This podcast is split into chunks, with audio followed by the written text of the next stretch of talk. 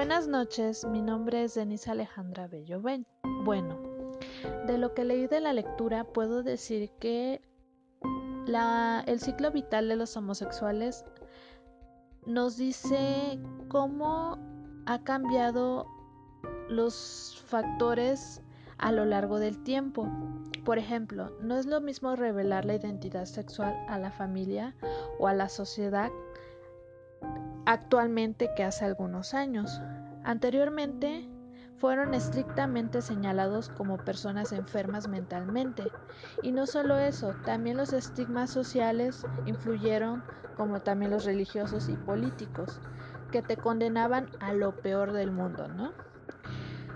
Lo que me llamó la atención fue también uno de los psiquiatras que este, fue este, llamado Marmor.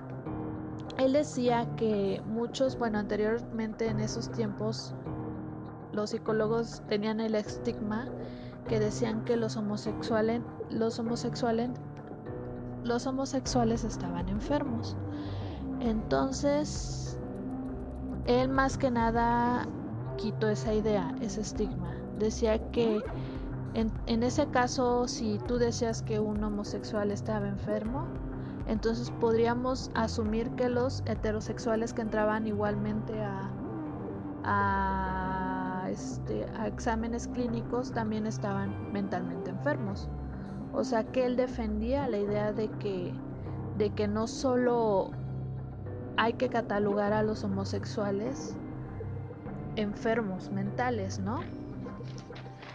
También otro, otro, otra psicóloga que, que influyó también en varios en varios estudios comparativos de los homosexuales fue que se dio cuenta que no tenían en varios este um, en varias pruebas que hizo porque hizo unas pruebas con 30 personas heterosexuales y homosexuales este se dio cuenta que los homosexuales no tenían o sea, no tenían alteraciones psicológicas y que no tenía nada que ver su si eran si eran homosexuales o heterosexuales, o sea que realmente no eran agresivos, no eran depresivos y no eran como antes decían malas personas y lo peor del mundo.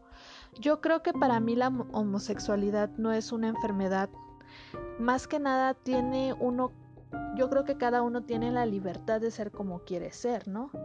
pero yo creo que también debemos dejar que las personas sean como quieren ser y que merecen el mismo respeto y amor en la actualidad y que debemos de dar enseñarle a las personas que tenemos cerca de nosotros a dar ese amor, ¿no? No por el simple hecho de que sean diferentes a nosotros o creamos que sean diferentes a nosotros, tratarlos de una manera diferente. Bueno, muchas gracias y esa es mi, mi conclusión.